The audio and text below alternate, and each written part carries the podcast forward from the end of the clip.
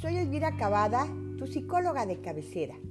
Te agradezco me estés escuchando y me sigas en todas mis redes. Estoy feliz verdaderamente de estar compartiendo un nuevo tema el día de hoy, que te platicaré sobre el auto boicot, que es complemento de los otros tópicos tratados. Así que comenzamos el episodio número 12. Te propongo te respondas. ¿Sientes en muchas ocasiones que tú eres tu peor enemigo?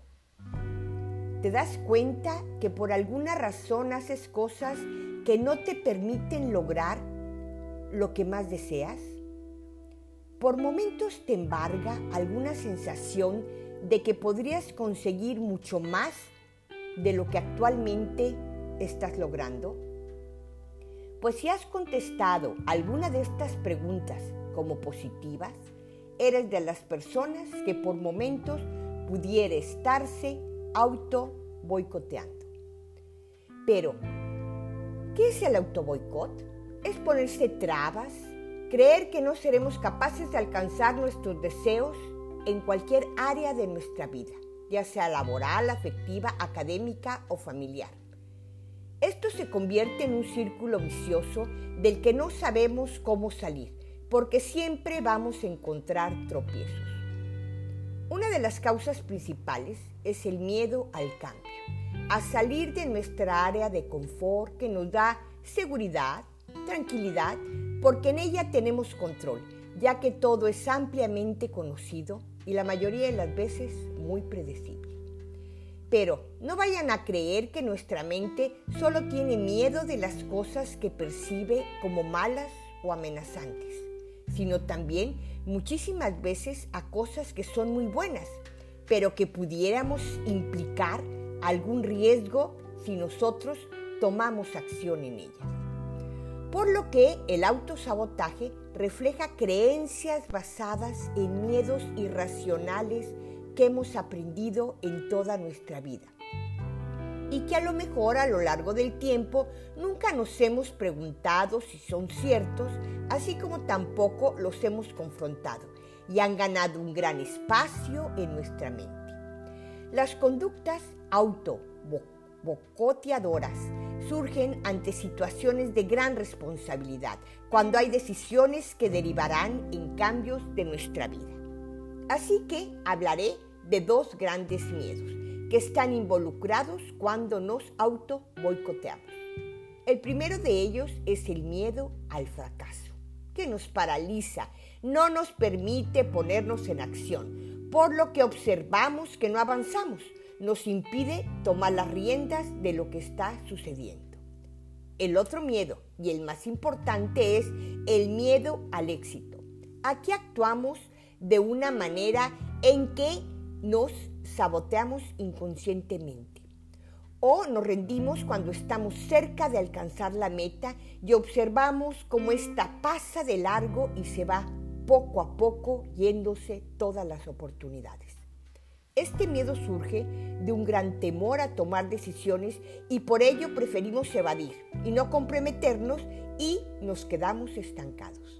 El miedo al éxito surge de una baja autoestima, ya que no nos sentimos merecedores de nada.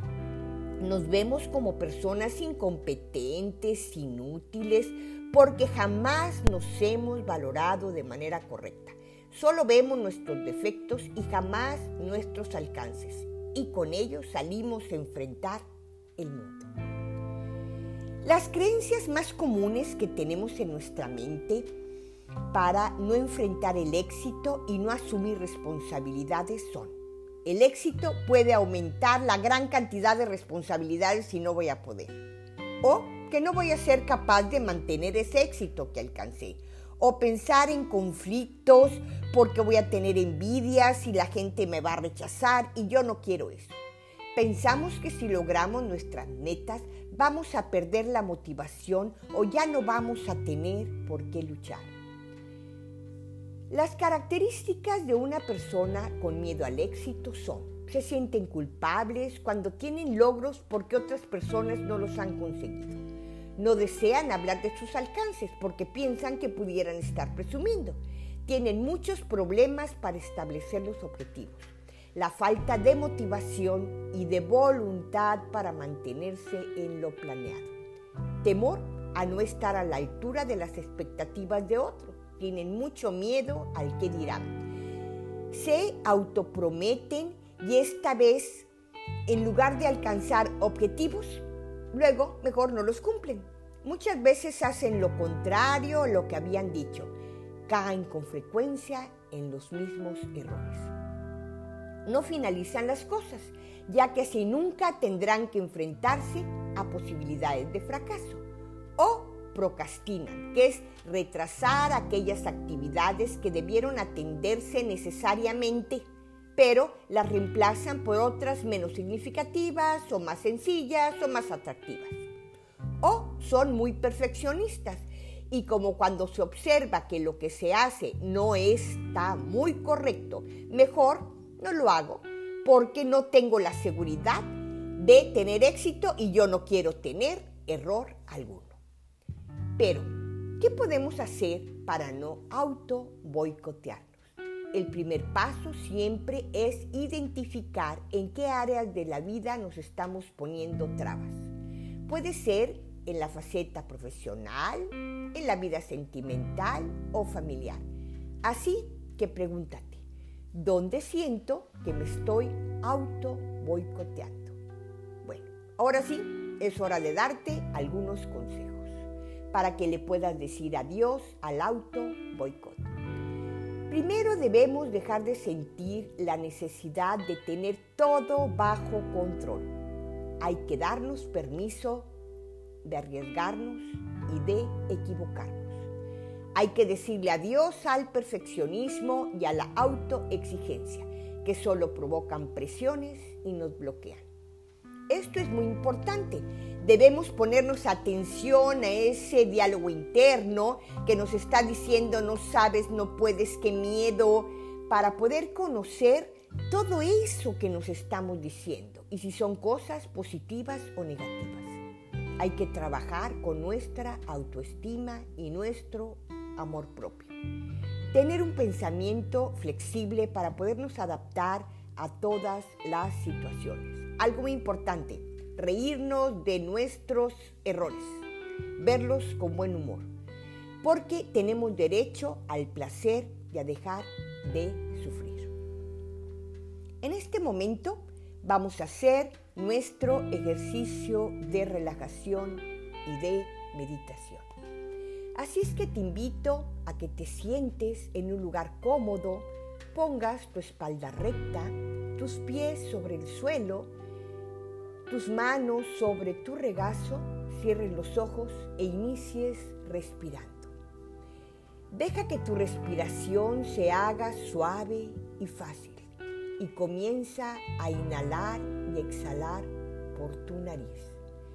Siente el flujo del aire que entre en tus pulmones y luego vuelve al mundo. Con cada exhalación imagina que estás liberando cualquier pensamiento negativo que esté vagando por tu mente. Continúa centrándote en tu respiración. En cada inhalación piensa, yo soy digno. Y en cada exhalación, soy suficiente. Deja que cada inhalación traiga amor propio y en cada exhalación libere lo que no te sirve. Tómate unos minutos para respirar y repite, yo puedo hacerlo, yo tengo el control de mi vida. Observa cómo te sientes al decirte estas palabras. Si tu mente se distrae por algún momento, está bien. ¿Sabes qué? No te preocupes, porque es su naturaleza y simplemente trae otra vez tu atención a tu respiración. Observa cómo hay pensamientos que van y vienen, tanto positivos como negativos. Simplemente déjalos pasar como nubes que están flotando en el cielo. Ahora visualízate frente a un espejo y mírate a los ojos. ¿Qué ves? dolor, tristeza o amor y alegría. No importa lo que aparezca en el reflejo, repítete. Me amo, me merezco, puedo ser feliz. Comprende que lo que ves en el espejo en este momento puede ser diferente a lo que veas la próxima vez o a lo que has visto. Imagina ahora que puedes respirar, que puedes respirar con tu corazón. Visualiza el amor que sale desde tus manos y llega a tu corazón. Deje que ese amor te entibie y te impregne desde el centro de tu corazón y ocupe el resto de tu cuerpo. Siente la comodidad y la calma que va subiendo y bajando por el pecho hacia el cuello y la cabeza. Va hacia los hombros y los brazos y las manos. Luego hacia las costillas, al vientre, a la pelvis, a las piernas y a los pies. Toma conciencia de tu respiración. Date un fuerte abrazo y repite, me amo, me merezco, puedo ser feliz y puedo tener éxito. Inhala y exhala. Y a la cuenta de tres, abre tus ojos y observa el entorno que te rodea. Siente la temperatura, toma conciencia del aire. Sitúate en el aquí y en el ahora. Pon las manos sobre tu pecho y agradece el momento que hemos pasado juntos. Si es la primera vez que me escuchas, te recomiendo vayas a los podcasts de amor propio y autoestima para que amplíes el tema de hoy. Pero también, si ya lo escuchaste y los quieres volver a oír, sería un buen momento. También los invito a todas mis redes sociales. Estoy como psicóloga de cabecera en Facebook, en Instagram, en Spotify, en Google Podcasts, en Anchor. O si quieres contactar conmigo, mi WhatsApp es 271 70 26017. Estoy dando consultas en línea a toda la República. Espero te haya gustado el tema de hoy y nos vemos la próxima semana. Recibe un fuerte y caluroso.